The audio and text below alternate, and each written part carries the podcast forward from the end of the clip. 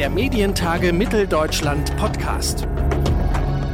Hallo und herzlich willkommen zur vierten Ausgabe unseres Themenschwerpunktes Corona und die Medien hier beim Podcast der Medientage Mitteldeutschland. Mein Name ist Claudius Niesen und jeden Dienstag und Donnerstag fragen wir hier, wie die Medienbranche mit der Corona-Krise umgeht.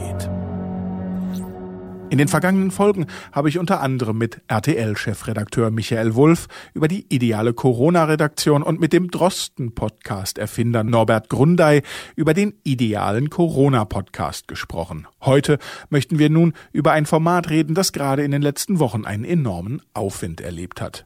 Der Newsticker. Passend dazu spreche ich heute mit Christian Lindner. Er war lange Chefredakteur der Rheinzeitung, berät heute Medienhäuser und schreibt als Kolumnist unter anderem für das Branchenmagazin Crespro.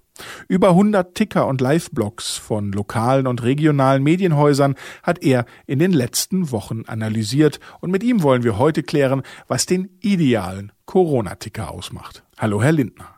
Ja, hallo, Herr Niesen.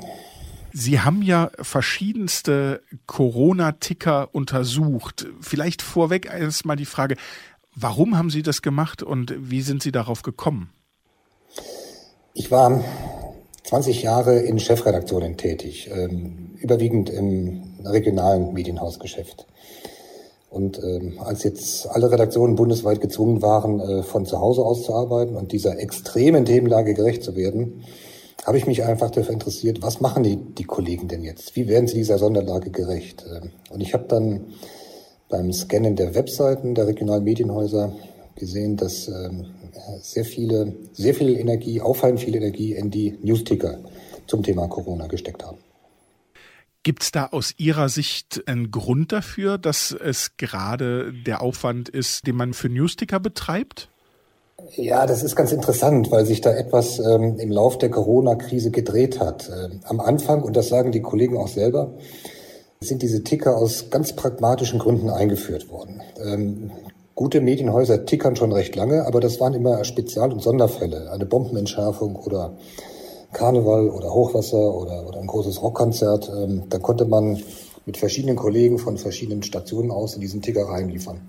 Jetzt bei Corona haben sich die Kollegen dieses wunderbaren Tools erinnert, als sie vor folgender Lage standen. Es gab ein und dieselbe Thematik mit immer wieder vielen Neuigkeiten. In der Regel kleine Neuigkeiten. Und kleine Neuigkeiten sind für eine Website, zumindest eines regionalen Medienhauses, ausgesprochen schwer zu verarbeiten, weil wenn man die irgendwo auf der Website positioniert, die werden schnell verdrängt von neueren und dann findet die kein Mensch mehr. Und dann haben die Kollegen eben angefangen, alle interessanten Meldungen, Neuigkeiten zum Thema Corona in diesem Newsticker-Format zu versammeln. Also eine Meldung wird auf die andere gleichsam oben drauf gestapelt. Ähm, der Text wird äh, immer länger, kann wunderbar gescrollt werden.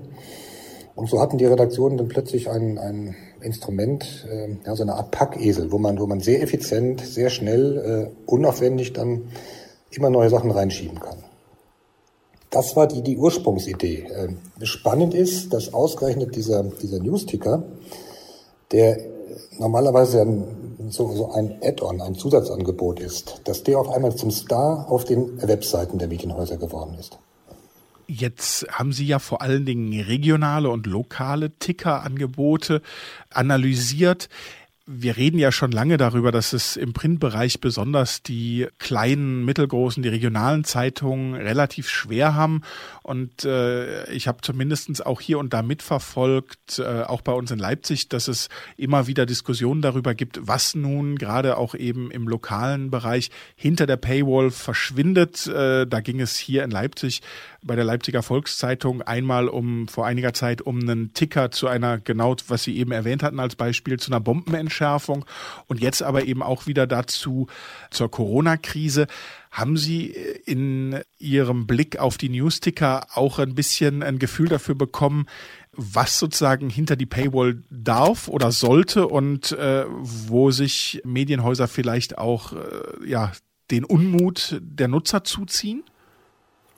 Das sind jetzt eine ganze Menge Themen auf einmal. Ich, will mal mit einem Widerspruch anfangen. Ähm, kleine, mittlere, größere regionale Medienhäuser, die haben es gar nicht so schwer, wie immer gemeint wird. Ähm, unter Druck stehen insbesondere die privatwirtschaftlichen Medien, die einen bundesweiten Anspruch haben. Äh, die müssen, die müssen ein extrem weites Netz spannen, die brauchen einen sehr hohen Personalaufwand und sie konkurrieren natürlich mit allen anderen Medien, die auch national, international ausgelegt sind.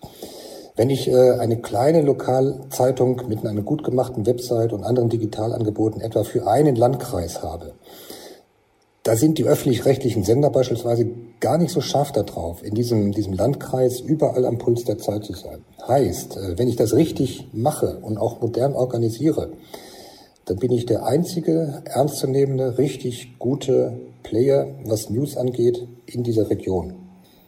Und wenn ich auch die Stärke habe, nicht gleichzeitig auch in Berlin mit bei den Großen sein zu wollen und auch noch New York im Blick haben zu müssen, auf dem Niveau, wie das FAZ und Co. zu tun haben, dann kann ich mich auf meine Stärken vor Ort konzentrieren. Soll heißen, das sieht man jetzt auch in der Corona-Lage, die Medienhäuser, die die Courage haben, zu sagen, in, in New York und Berlin machen andere das Mediengeschäft. Das können wir vielleicht aus dem, aus dem Augenwinkel mit betrachten und mitliefern. Aber vor Ort ist unsere Stärke. Vor Ort müssen wir Player Nummer eins sein.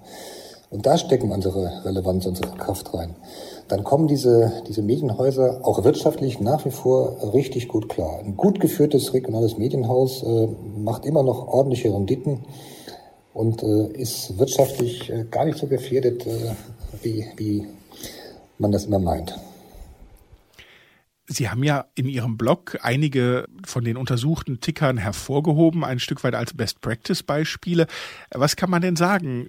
Was kann man bei Tickern richtig oder eben auch falsch machen? Ich fange nochmal mit dem an, was Sie eben in Ihrer Frage, in Ihrer vorigen Frage dann, dann auch angesprochen haben. Äh, was kommt hinter die Paywall? Äh, was steht vor der Paywall? Die Corona-Krise ist, ist ein Klassiker, der, der rausarbeitet, was man bei dem Thema falsch machen kann und, und was man richtig machen kann. Ich schicke mal vorweg, äh, ich habe als Chefredakteur einer großen Regionalzeitung mal die härteste Paywall Deutschlands eingeführt, mhm.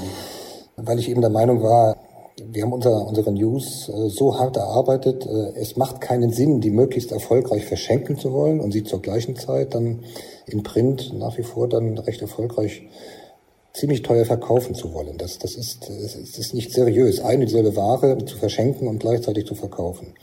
Deshalb bin ich sehr dafür, dass zumal regionale Medienhäuser eine intelligente Paywall haben und dann eben von Fall zu Fall entscheiden, was steht davor und was steht dahinter. Jetzt komme ich zum Beispiel Ticker. Ich halte es für einen, einen Fehler, Ticker anzubieten, und den Ticker gar nicht zu zeigen, sondern gleich hinter die Paywall zu stellen. Es gibt äh, beispielsweise die, die Häuser der Mazza-Gruppe, da sehen Sie die Überschrift und ein Startbild und drei, vier Zeilen dieses Tickers.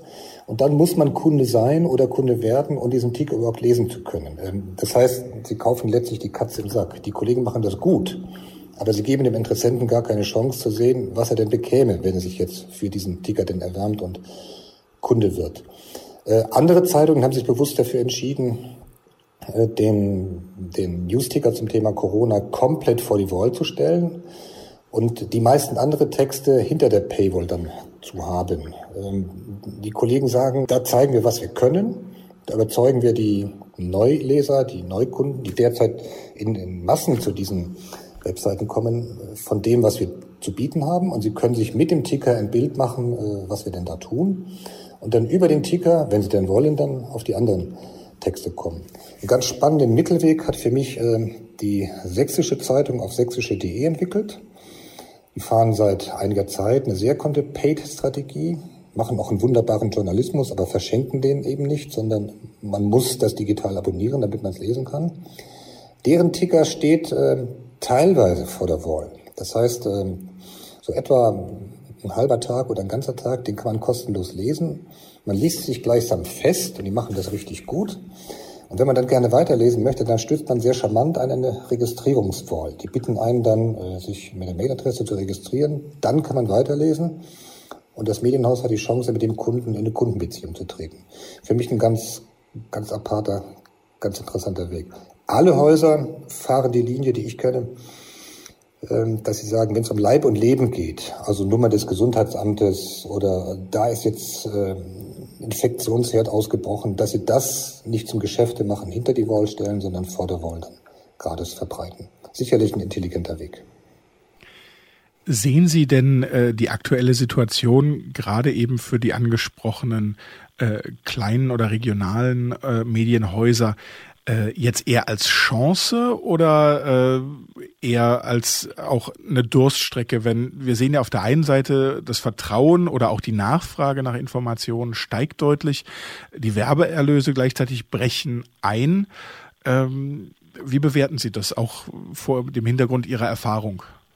Naja, bei den Werbeerlösen muss man wissen, wie sich denn die Umsatzanteile der regionalen Verlage mittlerweile zusammensetzen. Ähm, vor 30, 40 Jahren, als, als ich in den Beruf gegangen bin, ähm, haben ein Drittel des, des Erlöses ähm, die Abonnenten beigesteuert und zwei Drittel kamen vom Anzeigenmarkt. Das hat sich in so gut wie allen Häusern komplett gedreht oder sogar noch weiter verschoben. Also das klassische regionale Medienhaus macht etwa 20 bis 30 Prozent äh, seiner Umsätze im, im Anzeigensektor. Und den Rest, äh, was heißt den Rest, äh, den, den, den Hauptteil, 70 bis 80 Prozent, äh, erlösen sie über den Verkauf ihrer Zeitungen, im Regelfall über die Abonnements. Insofern ist das jetzt durchaus eine, eine stressige Situation für die Häuser, wenn geplanter Umsatz im Bereich Anzeigen auf einmal fast komplett wegfällt. Das federt man nicht einfach so ab, sondern da muss man wirklich was tun. Auf der anderen Seite, die, die Kunden, die für die Informationen bezahlen, also die Abonnenten der gedruckten Zeitung, die vielen zunehmend mehr Abonnenten der, der digitalen Angebote, die bleiben ja. Und derzeit ist es so, dass sich die Zahl der digitalen Abonnenten deutlich steigert. Äh, Menschen greifen jetzt zu überprüfbaren, gesicherten, relevanten Informationen, zumal aus ihrem eigenen Lebensumfeld. Und damit gelangen sie unweigerlich äh, früher oder später auf den Webseiten der regionalen Medienhäuser. Und dort merken sie, was diese Häuser zu bieten haben, nämlich erstaunlich viel, morgens um 5.30 Uhr teilweise in den Tickern, abends um 22, 23 Uhr immer noch, am Samstag, am Sonntag, am Feiertag, äh, die sind immer zu kriegen. Und alle Häuser, die ich analysiert habe, äh, die verzeichnen gravierend steigende Zugriffszahlen auf, auf ihre Webseiten. Und dabei spielt der Ticker immer die, die, die zentrale Rolle. Das ist gleichsam die Hauptschlagader der, der Webseiten geworden. Ein, eine Art Hub-Text, also ein Knotenpunkt, der die vielen anderen starken Texte dann erschließt. Insofern, diese, diese Krise führt den Verlagen und ihren Webseiten momentan viele, viele Neukunden zu. Und wenn sie dann einen guten Job machen, dann können sie aus diesen Neukunden dann, dann auch Stammkunden machen. Insofern, so schwer jetzt die Arbeitsbedingungen auch sind für die Kollegen, äh, alle versprengt in, in die Homeoffices, äh, die klassischen Strukturen, die Termine sind alle weggebrochen, trotzdem machen wir einen richtig guten Job. Das wird äh, deutlich mehr äh, gefragt und auch honoriert, als das vor Corona denn der Fall war. Sie haben es eben selber gesagt, es gibt ein großes Wachstum im Sinne von Zugriffen auf die Seiten. Glauben Sie denn, das lässt sich jetzt kurzfristig, aber auch langfristig dann wirklich monetarisieren? Weil guter Job hin oder her, wenn es wieder ruhiger wird, sinkt doch auch die Nachfrage nach all den Informationen, die man jetzt äh, so ad hoc und unbedingt äh, erlangen möchte. Ja, es hängt ein Stück vom Selbstverständnis der Häuser ab. Was ich überhaupt nicht nachvollziehen kann, ist, dass äh, teilweise große Verlage wie Krone und Jahr oder auch äh, die Frankfurter Rundschau jetzt äh, die die E-Paper ihrer Magazine oder auch Zeitungen dann äh, gratis anbieten, äh, damit sich die Guten ein Bild davon machen können in, in ihrer Heimzeit jetzt. Äh, andere Häuser, dann nenne ich nochmal die Sächsische Zeitung, äh, die sind durch den enormen Zuspruch äh, während der Corona-Krise ermuntert worden, ja, bei ihrer Preispolitik auch selbstbewusst zu werden. Bei der Sächsischen Zeitung äh, kriegt man derzeit keinen keinen Gratis-Testmonat für die Webseite oder, oder keinen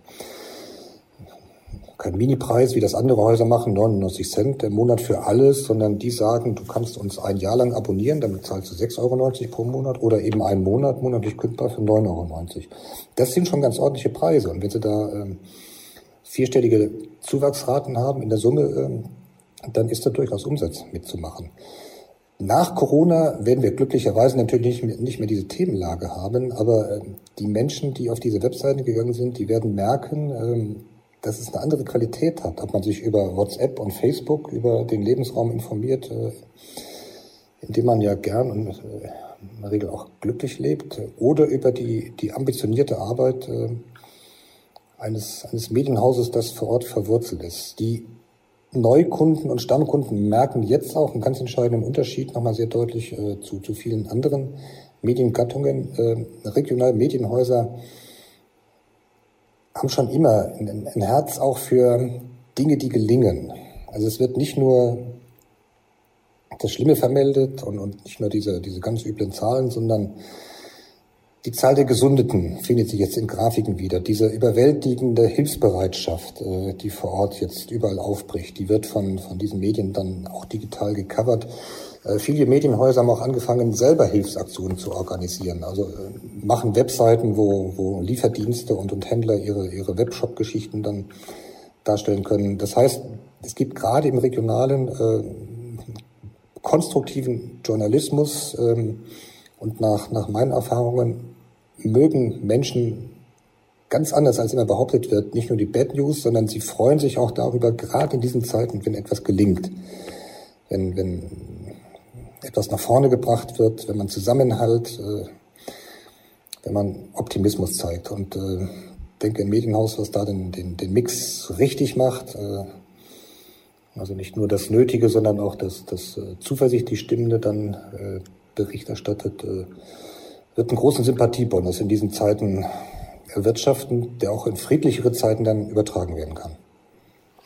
Ich will an der Stelle und gegen Ende unseres Gespräches ein, ein Stück weit äh, auch nochmal weiter abrücken von der aktuellen Situation rund um das Thema Corona und auch nochmal Ihre Expertise bemühen, mit Blick auf die Geschäftsmodelle von Lokalzeitungen. Mir erschließt es sich äh, ganz natürlich, dass auch die regionalen oder lokalen Medienhäuser ganz klar und vor allen Dingen auf Abonnements, auch eben digitale Abonnements abzielen. Gleichzeitig merke ich es bei mir als Leser immer wieder, es ist noch anders, als ich das vielleicht auch aus meinem Elternhaus gewohnt bin. Äh, ich will nicht oder ich kann auch nicht immer jeden Tag die komplette Zeitung lesen, sondern mich interessieren immer wieder punktuell Artikel und bestimmte Themen und mich interessieren aber auch oft, äh, das mag nur auch vielleicht an meinem Hintergrund liegen und nicht ganz typisch sein, aber ich merke es immer in meinem Nutzerverhalten, mich interessieren auch viele Artikel aus ganz anderen anderen regionalen Zeitungen, sei es nur in Augsburg, in äh, Flensburg oder ich weiß nicht wo. Und ich ärgere mich jedes Mal wieder, dass ich nirgendwo eine Möglichkeit finde, in einer einfachen und äh, ja am Ende auch, da geht es um, wie günstig wäre dieser einzelne Artikel, den ich gerne lesen möchte, sondern es gibt einfach gar nicht die Möglichkeit, diesen einzelnen Artikel simpel und einfach, so wie man es ja aus der Nutzung von anderen Webformaten kennt, den zu nutzen. Glauben Sie, äh, das wird weiter so bestehen bleiben oder habe ich da Grund zur Hoffnung, dass sich das für mich an der einen oder anderen Stelle doch noch zum Guten ändern lässt? Ich weiß, was Sie meinen und ich kann das gut nachvollziehen. Also Netflix und Spotify, die haben da Standards gesetzt. Man kriegt äh, gefühlt für alle Filme und Serien der Welt, gefühlt für die ganze Musik der Welt zu einem ja, wirklich überschaubaren, weil preiswerten Preis äh, von 9,90 Euro äh, im Monat dann dann ein unglaubliches Angebot äh, in einer, in einer, in einer sehr smarten Zugänglichmachung. Äh, das ist einfach alles. Also das Registrieren, das Bezahlen, das Finden, das ist alles richtig gut. Und äh, in, in der Medienwelt in Deutschland, die so diversifiziert ist, äh, da muss man suchen und äh, auch wenn man guten Willens ist, findet man nicht immer und der Registrierungsprozess ist, ist oft ähm, ein Stückchen bürokratisch und zäh. Da müssen die Häuser jeweils für sich äh, das Ganze so smart wie möglich machen. Meine Empfehlung ist immer, machen Sie es nicht wie eine Datenschutzbehörde, sondern machen Sie es so wie Amazon oder Netflix, also so, so einfach wie möglich. Und ja, ich bin bei Ihnen. Ähm, ich denke, die Branche wird auf Dauer nicht darum kommen, ähm, ein gemeinsames Angebot äh, zu schaffen, eine, eine Art äh, Netflix für die deutschen Regionalmedien. Ähm, das ist überfällig, äh, es entspricht dem Informationsbedürfnis gerade von jungen Menschen, die mir auch immer sagen, wir würden ja auch bezahlen für den Content, aber der Zugangsprozess, der muss, der muss einfach sein, der muss smart sein kleine Einschränkungen. Es hat schon Versuche gegeben, die, die ganz, ganz spannend waren und auch die sehr smart gewesen sind. Blendel beispielsweise. Über Blendel konnten sie sehr, sehr elegant mit, mit intelligenten Vorkasse-Konzept äh, dann auf einzelne Texte von, von hochwertigen Medien national, regional, international dann zugreifen. Äh, Blendel gibt es noch, ist aber nicht so erfolgreich äh, geworden, wie wir das alle dann gewünscht haben habe ich äh, gerade zu Beginn sehr, sehr intensiv genutzt. Äh, aber genau wie Sie es beschreiben, äh, hatte dann am Ende das Problem, genau dass ich, ich will jetzt gar nicht sagen das Abseitige, aber Sie wissen, was ich meine, gerade das Regionale und das Besondere sehr viel stärker dort gesucht und nicht gefunden habe, als jetzt, äh, genau wie Sie sagen, die spannenden großen nationalen oder internationalen, die man ja auch sonst sehr viel einfacher findet oder wo, wo man immer noch eher das Gefühl hat, dann kaufe ich mir eben das einzelne E-Paper, was ja immer noch geht, was aber auch ja selbst bei vielen Regionalen immer noch äh, relativ vertrackt ist, äh, bis ich zu dem Punkt finde. Und da ist vielleicht nochmal abschließend meine Frage, glauben Sie, dass die regionalen und kleinen Medienhäuser zukünftig in der Lage sind und das vielleicht auch wollen, weil es möglicherweise äh, auch einen Nutzen bringt, das, was man im Buchhandel eine Backlist nennt, also das, was ich an Schätzen im Archiv habe und gerade in einer Zeit, in der man äh, die Notwendigkeit hat zu kontextualisieren und auch über einen längeren Zeitraum nochmal über Hintergründe und damit auch Erfahrungswissen zu sprechen, diesen Schatz zu heben und zu digitalisieren oder ist das so eine Mammutaufgabe, dass die Häuser da eigentlich den Weg dahin scheuen? Ja, zweigeteilte Antwort. Es, es gibt schon Häuser, die haben alles, was, was sie je ähm, generiert haben an Texten, was jahrzehntelang ja über Print äh, gelaufen ist. Das haben sie schon digitalisiert und es ist erschließbar. Das Problem ist nur, dass diese Häuser eigentlich seit dem 19. Jahrhundert äh, das immer gleiche Geschäftsmodell betrieben haben. Nämlich sie waren Generalanzeiger für alles, was passiert ist in einer, in einer räumlich definierten Region. Und jetzt merken Sie, dass, dass dieses Geschäftsmodell aus, aus dem 19. Jahrhundert ist das, äh, so reinrassig nicht mehr funktioniert. Man, man ist nicht mehr an den Raum gebunden, sondern kann das Ganze ja national, international vertreiben. Man kommt mit diesem klassischen Abo-Modell, was in Teilen ja auch ein Ritual gewesen ist. Äh, die, die Kunden haben ja gar nicht nur für die Information bezahlt, sondern auch für dieses Ritual, durch den, durch den Gang morgens im Briefkasten äh, sich, sich gut informiert zu fühlen. Und sie waren ja auch gut informiert vom, vom, vom Ort über den Kreis, Landeshauptstadt bis, bis nach Berlin und, und, und New York. Ähm, das geht jungen Menschen ja nicht mehr so. Die, die brauchen ja nicht morgens die, die Regionalzeitung um 6 Uhr im Briefkasten, um sich gut informiert zu fühlen, sondern die brauchen hier was anderes. Und diesen Sprung von, ich bin ein lokaler Player in einem eng begrenzten Raum hinzu, ich, ich ja, nehme an einem Informationskonzert teil und bin dann möglicherweise auch Gesellschafter einer, eines, eines Netflix für Deutschland, was, was äh, regionale Informationen angeht. Ähm, der ist halt relativ groß. Ähm, denke, dieser Schritt muss kommen. Ansonsten wird da jemand anders kommen oder den, den Häusern äh, schwindet dann irgendwann dann doch die Basis, um diese Informationen zu generieren können. Über die Rolle von Newstickern in der Corona-Krise habe ich mit dem Medienberater Christian Lindner gesprochen. Er hat über 100 Newsticker von regionalen und lokalen Medien in Deutschland verglichen und auf seinem Blog einige Best-Practice-Beispiele versammelt. In der nächsten Folge widmen wir uns dann dem Thema Sport und zwar gemeinsam mit dem ARD-Sportkoordinator Axel Balkowski. Er erklärt uns, wie man über Sport berichtet, wenn es eigentlich nichts zu berichten gibt. Seien Sie also gespannt. Und damit Sie in Zukunft keine Folge verpassen, abonnieren Sie doch einfach unseren Podcast. Das geht bei Apple Podcast, bei dieser, Google Podcast oder Spotify und natürlich in Ihrer Lieblings-Podcast-App. Und natürlich freuen wir uns über Ihr Feedback und Ihre Bewertung. Sie können uns aber auch einfach direkt schreiben an podcast.medientage-mitteldeutschland.de. Mein Name ist Claudius Niesen und ich sage vielen Dank fürs Zuhören und bis zum nächsten Mal. Der Medientage Mitteldeutschland Podcast.